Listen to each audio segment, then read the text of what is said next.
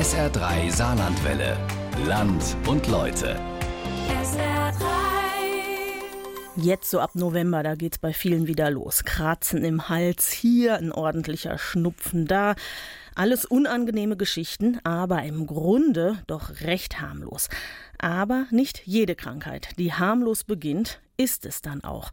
Zu dieser Jahreszeit haben nämlich auch Meningokokken Hochkonjunktur und die können bei Babys und Kleinkindern zu absolut dramatischen Krankheitsverläufen führen. Binnen Stunden werden die Kinder so krank, dass sie gegen den Tod kämpfen. Zehn Prozent verlieren diesen Kampf und die, die überleben, die spüren die Folgen oftmals ein Leben lang. Ja, den kleinen Max aus Trier, den hat zum Beispiel getroffen. Er ist gerade einmal zwei Jahre alt, als er auf diese Art beide Beine verliert. Die Mutter von Max, die hat unserer SR3-Reporterin Nina Heck die ganze Geschichte erzählt. Und das ist eine Geschichte über Angst und Ohnmacht, aber auch über Hoffnung, Mut und ganz viel Stärke. Unser Land und Leute, wenn das Schicksal einen Punkt macht vom Kampf gegen die Meningokokken. 4. August 2017. Es ist ein besonderer Tag für den kleinen Max aus Trier. Denn heute bekommt er seinen ersten Rollstuhl. Er ist blau und leuchtet, wenn er fährt. Und der dreijährige, quirlige Junge braucht keine fünf Minuten, bis er seinen Rolli voll im Griff hat. Den Rollstuhl, den braucht er, erklärt Max, weil er immer laufen kann. Ich keine Beine habe. Max hat keine Beine mehr. Die sind ihm vor fast zwei Jahren infolge einer Meningokokkeninfektion amputiert worden. Bis zu diesem Zeitpunkt ist Max ein ganz normaler kleiner Junge. Er liebt es, mit seinen Autos zu spielen. Er tobt, er läuft, er lacht, er tanzt. Seine Mutter, Lisa Braun, deren Namen wir genauso geändert haben wie den ihres Sohnes, erinnert sich. Drei Tage vor seinem ersten Geburtstag konnte er laufen. Das war auch dann seine Hauptsache, die er dann getan hat, nur noch am Laufen. Ähm, er hatte viel Spaß, immer viel gelacht. So, aber dann wurde er halt krank. Es ist der 7. Dezember 2015, ein Montag. Lisa Braun muss arbeiten. Ihren Sohn bringt die Alleinerziehende wie gewöhnlich zur Tagesmutter. Aber schon beim Aufstehen tut sich der kleine Max an diesem Morgen schwer. Er ist schlapp und lustlos. Da gesagt, jetzt kriegt er schon wieder irgendwie Husten, Schnupfen oder Halsweh oder sowas. Naja, dann ist er dann doch aufgestanden und dann haben wir uns fertig gemacht. Wir sind dann losgefahren. Ich ihn zuerst zur Tagesmutter gebracht und dann bin ich auf die Arbeit gegangen. Sie ist gerade eine Stunde auf der Arbeit, da kommt der Anruf der Tagesmutter. Max geht es schlecht. Er hat gebrochen und Fieber hat er auch. 38,5 Grad. Lisa Braun zögert keine Sekunde. Sie macht sich sofort auf den Weg, holt ihren Sohn ab und bringt ihn zur Kinderärztin. Der Verdacht?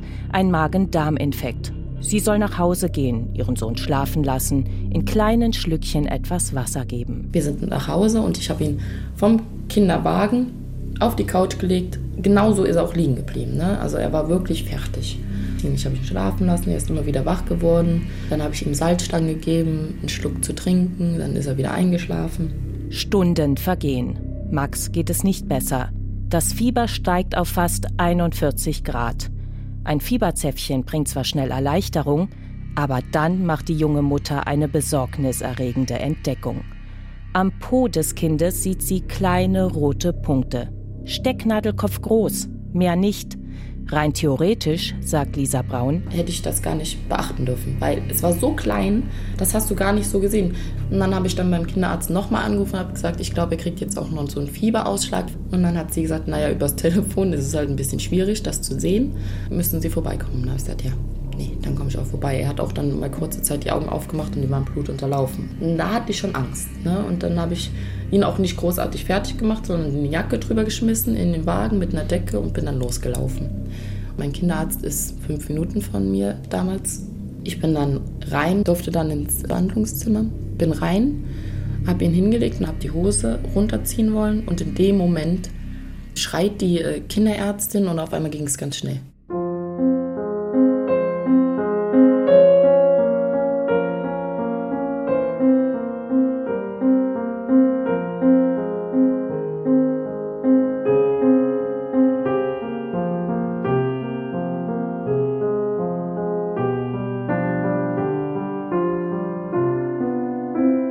Sie schreit, Alarmstufe rot, sofort Kontakt mit dem Mutterkrankenhaus aufnehmen, Verdacht auf Hirnhautentzündung erstmal. Die roten Punkte auf der Haut des Kindes sind nicht mehr klein und es sind viel mehr geworden. Und das innerhalb kürzester Zeit. Die waren jetzt nicht mehr so minimal, dass du sie nicht hättest sehen können. Die waren jetzt schon so, dass du drauf achtest und vor allen Dingen vermehrt. Gerade auf den Beinen hast du gesehen, dass da überall diese kleinen roten Punkte waren. Lisa Braun will zu Fuß zum nahegelegenen Trierer Mutterhaus. Die Kinderabteilung ist bekannt, hat einen guten Ruf. Die Kinderärztin aber interveniert. Es geht hier um Minuten, auch wenn es nur ein paar hundert Meter sind. Ein Krankenwagen, dringend. Lisa Braun soll die Praxis so schnell wie möglich verlassen. Mit dem kleinen Max auf dem Arm rennt sie zum Ausgang. Ich weiß noch ganz genau, dass ich dem Krankenwagen entgegenlaufen sollte und die ganzen Türen, wo die anderen Kinder drin waren, sind zugeschlagen worden, als ich dran vorbeigelaufen bin. Lisa Braun hinterfragt nicht. Sie tut einfach, was man ihr sagt, lässt sich mit ihrem Sohn in die Notaufnahme fahren. Dort trennt man die zwei. Max wird behandelt und für Lisa Braun beginnt das, was in den nächsten Minuten, Stunden, Tagen, Wochen zur zermürbenden Zerreißprobe werden soll. Die Wachterei. Du sitzt den ganzen Tag in einem Krankenhaus und wachtest. Und ich bin überhaupt kein Mensch, der geduldig ist. Und auf einmal stellt dich halt Gott auf so eine echt anstrengende Probe und du sitzt da durchgehend und guckst an die Wand und denkst, oh, wann ist das vorbei? Aber vorbei ist es noch lange nicht. Stunde um Stunde sitzt sie vor der Notaufnahme und wartet. Zuerst, sagt Lisa Braun, fühlt sie gar nichts mehr. Und dann kommt die Ohnmacht. Und du wartest und du hörst immer noch nichts. Und ich saß da und dann kam dann eine Krankenschwester und gibt mir einen Zettel und einen Stift und sagt, Sie müssen bitte alle Menschen aufschreiben, die letzte Woche Kontakt mit dem Max hatten. Und dann hieß es, alle, wo sie die Telefonnummer von haben, anrufen. Die müssen jetzt kommen. Für die Ärzte erhärtet sich inzwischen der Verdacht, dass Max an einer Meningokokkeninfektion leidet, einer ansteckenden bakteriellen Erkrankung. Das Vorgehen des Krankenhauses keinesfalls übertrieben, sondern den Vorschriften entsprechend. Denn alle Kontaktpersonen müssen vorsorglich mit Antibiotika behandelt werden. Und das, sagt Antje Bieler vom Gesundheitsamt Saarbrücken, geschieht auch schon, bevor ein klinischer Befund vorliegt. Weil es in Stunden sich so dermaßen und dramatisch verschlechtern kann, dass man wirklich schon tätig wird, wenn es auch nur einen Verdacht darauf gibt. Und der Verdacht wird ja in aller Regel eher aufgrund der Klinik gestellt.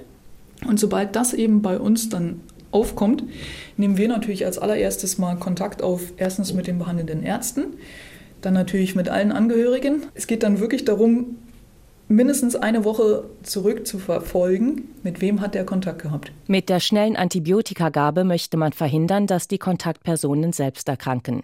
Aber nicht nur das. Nicht jeder, der sich die Bakterien einfängt, erkrankt auch.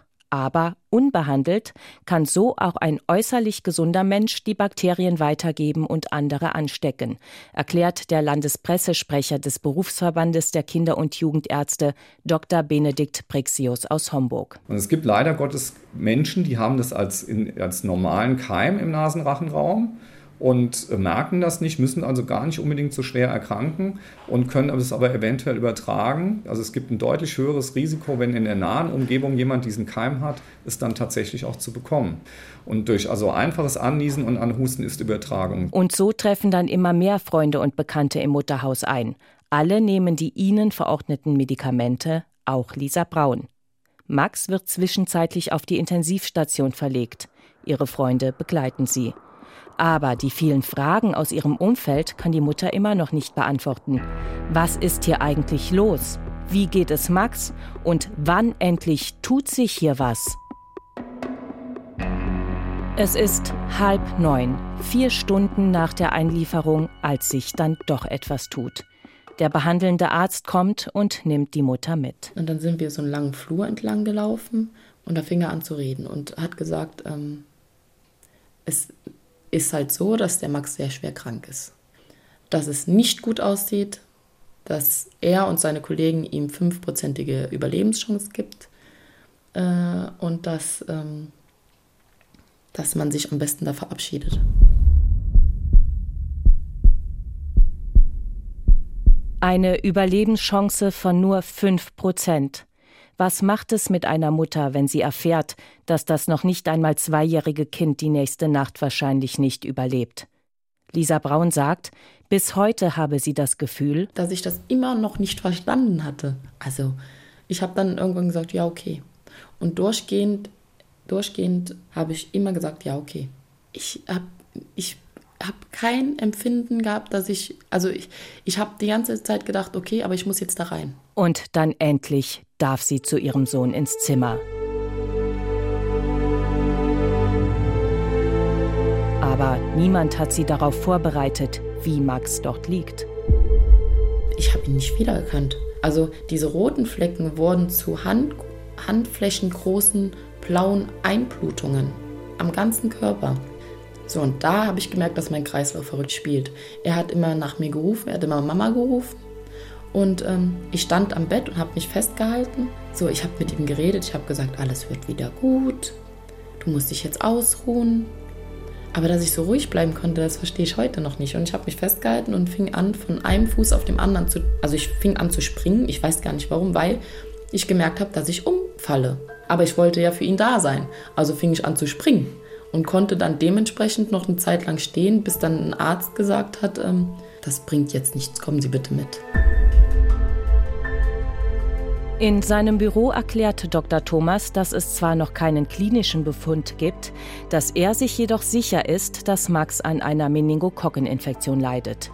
Denn er zeigt absolut typische Symptome. Das ist ein eindrückliches Krankheitsbild. Jeder, der das einmal gesehen hat, der wird das nicht vergessen, mit welcher Fulminanz, mit welcher Rasanz das vor allen Dingen geht. Man kann quasi zuschauen, wie die Kinder Blutungen entwickeln und das geht wirklich innerhalb von Minuten bis wenigen Stunden. Ja, und das ist halt eine überschießende Immunantwort des Körpers auf die Infektion mit diesen Keimen. Der Körper versucht durch diese überschießende Immunantwort diese Infektion in Schach zu halten. Das gelingt aber nicht, weil diese Meningokokken, wenn sie dann einmal zu einer Infektion führen, sich rasend schnell vermehren. Sie verdoppeln sich alle 20 Minuten und die werden der Patient wird gerade überschüttet von diesen Bakterien. Und das sieht man. Wenn man das einmal gesehen hat, dann weiß man, das sind Meningokokken. Meningokokken B, wie sich später im Labor herausstellt.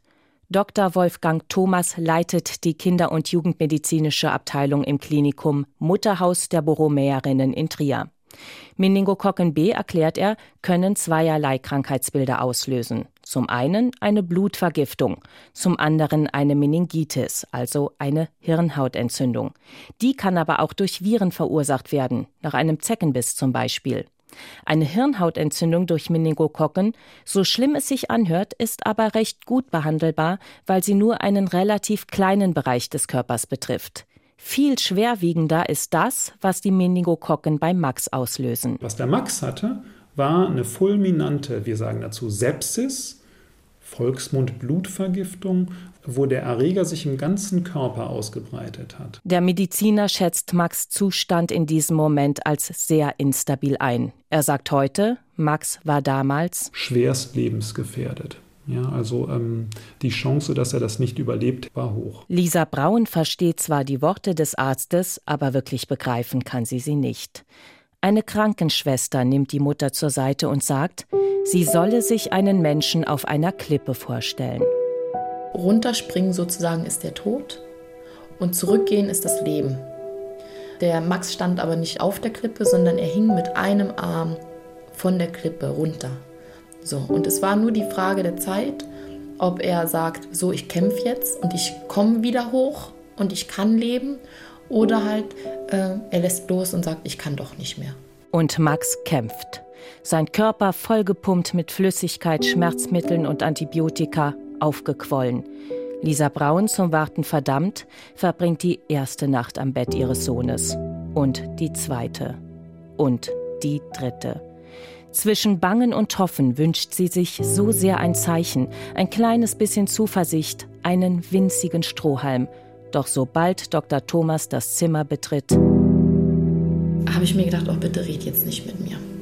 Weil der, der Blick schon allein, er kommt rein, da war kein Grinsen, da war nichts, da war nicht mehr, dass man sagt, es wird langsam, sondern einfach immer, wenn ich gesagt habe, naja, und?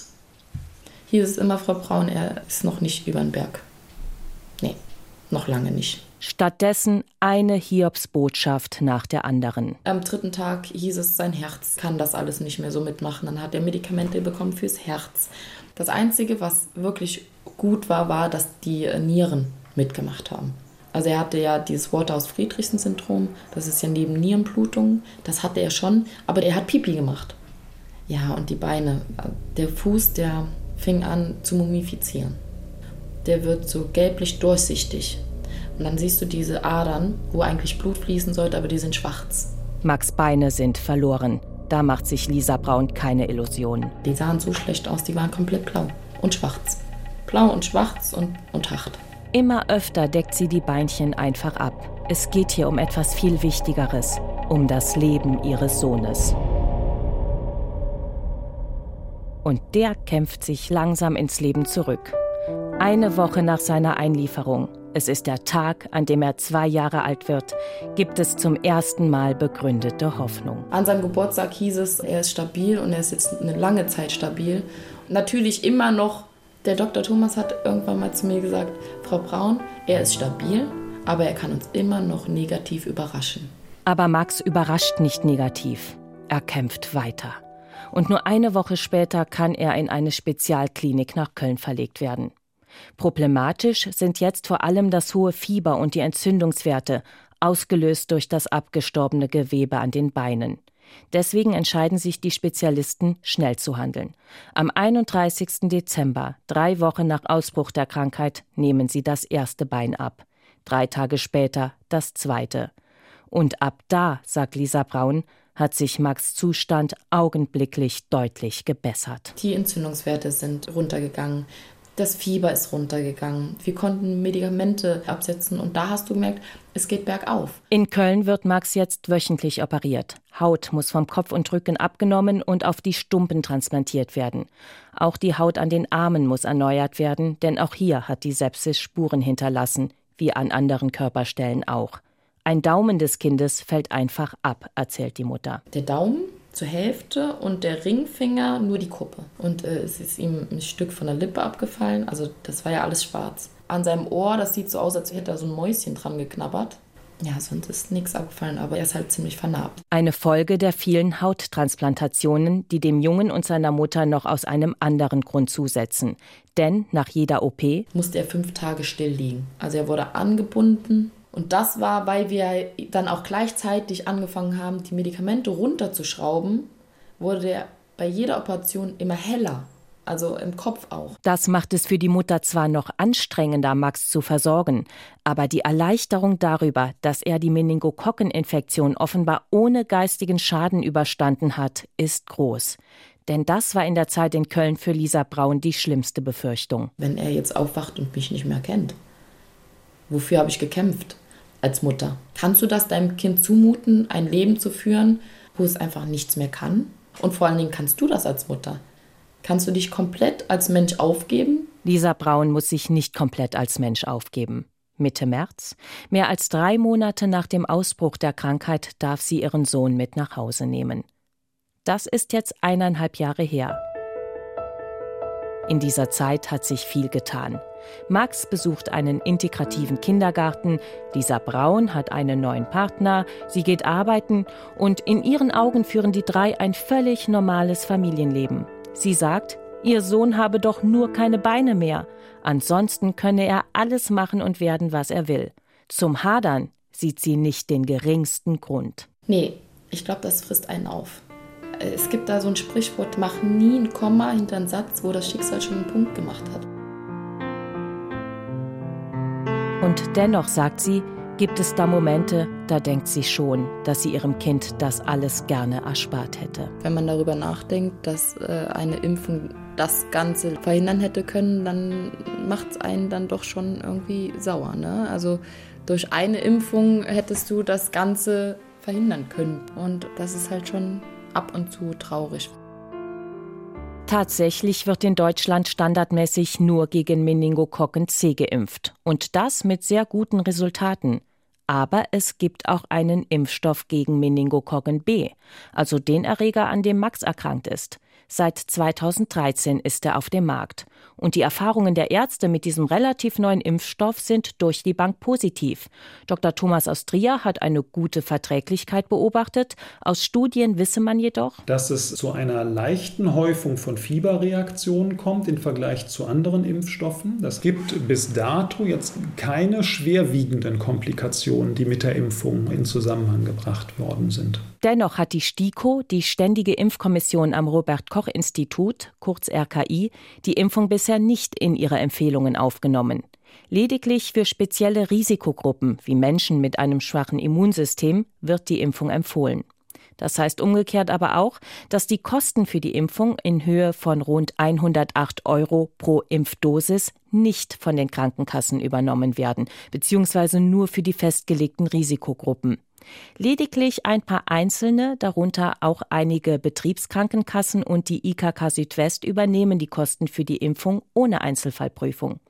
Der Geschäftsführer der IKK, Dr. Lozaga, erklärt, warum seine Kasse sich für diese freiwillige Leistung entschieden hat. Wir sind überzeugt, dass Impfen Leben rettet und setzen uns daher aktiv dafür ein, wir wissen auch, dass äh, hohe Impfraten erforderlich sind, also möglichst viele Menschen auch dann geimpft werden müssen gegen die entscheidenden Erkrankungen. Und äh, das erfordert eine aktive Aufklärung und das erfordert auch, dass wir einen Schritt weitergehen als äh, da, wo viele jetzt schon stehen. Warum die STIKO diesen Schritt nicht mitgeht und die Impfung nicht in die generellen Empfehlungen aufnimmt, dazu wollten weder die Verantwortlichen des Robert Koch Instituts noch einzelne angefragte STIKO-Mitglieder in einem Interview Stellung nehmen. Man verwies lediglich auf die offizielle Begründung, die auf der Homepage des RKI nachzulesen ist. Und die ist für den Infektionshygienespezialisten Professor Dr. Gerhard Wiesmüller aus Köln absolut nachvollziehbar. Zum einen sind die Statistiken noch zu dünn, der Impfstoff zu neu und die Erkrankung zu selten, um belastbare Daten zu haben, die eine generelle Empfehlung grundsätzlich braucht. Zum anderen, so Gerhard Wiesmüller, müsse man den Auftrag der STIKO sehen. Der sei nämlich für den Schutz der Bevölkerung zu sorgen. Und wenn man eine Infektionskrankheit wie die Meningokokken B nimmt, dann brauchen Sie eine vernünftige Datenlage, ja, um gerade eben diese Besiedlung im Nasenrachenraumbereich beurteilen zu können, ob die vermindert wird, weil dann hat es in der Tat einen großen Nutzen. Wenn aber viele, viele Menschen geimpft werden müssen, um einen Fall zu verhindern, dann ist die Kosten-Nutzen-Relation eben nicht so gut. In der Tat müssten sehr viele Kinder geimpft werden, um eine einzige Erkrankung zu verhindern. Dr. Thomas zitiert eine Studie. Das ist 2016 publiziert in einem Fachjournal. Man muss 8461 Säuglinge immunisieren, um einen Fall einer Meningokokkeninfektion zu verhindern. Da Säuglinge dreimal geimpft werden müssen, bedeutet das einen Aufwand von über zweieinhalb Millionen Euro, um eine einzige Erkrankung zu verhindern. Dem entgegensteht eine rückläufige Zahl von Infektionen. Seit 2001 haben sich die Krankheitszahlen in etwa halbiert, sagt Antje Bieler vom Gesundheitsamt Saarbrücken. Warum das so ist, das wissen aber selbst die Fachleute nicht. Aktuell gibt es pro Jahr in Deutschland 300 bis 400 Fälle, wovon allerdings 10 Prozent tödlich enden. Im Saarland gab es 2016 laut Erhebung des RKI vier Erkrankungsfälle. Das darf in den Augen von Antibila jedoch nicht darüber hinwegtäuschen, dass die Krankheit, wenn sie denn ausbricht, oftmals einen dramatischen Verlauf nimmt. Wir hatten auch Fälle, wo die tatsächlich abends gesund ins Bett gegangen sind und morgens dann tot waren. Letztlich müssen die Eltern abwägen, ob sie das geringe Risiko, dass ihr Kind an Meningokokken B erkrankt, durch eine Impfung noch weiter minimieren wollen. Das höchste Erkrankungsrisiko haben Kinder im ersten und zweiten Lebensjahr. Und dann gibt es noch einmal einen Anstieg in der Pubertät. Erkranken können aber generell Kinder und Jugendliche jeden Alters. Sowohl Antje Bieler als auch die Ärzte Dr. Thomas aus Trier und Dr. Brixius aus Homburg kommen deswegen in Sachen Impfempfehlung zu einem einhelligen Urteil. Begrüßen würden wir es. Wir stehen Impfungen, wie gesagt, immer positiv gegenüber.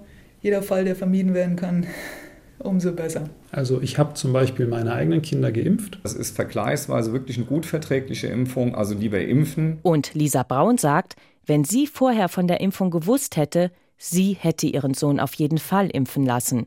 Aber ihr geht es wie vielen Eltern und das ist auch der Grund, warum sie an die Öffentlichkeit geht. Ich wusste gar nicht, dass es diese Art der Meningokokken gibt. Das wusste ich erst, als es dann passiert ist. Ich bin fürs Impfen. Der Max hat auch alle Impfungen, die man haben kann, nur die eine leider nicht, nein.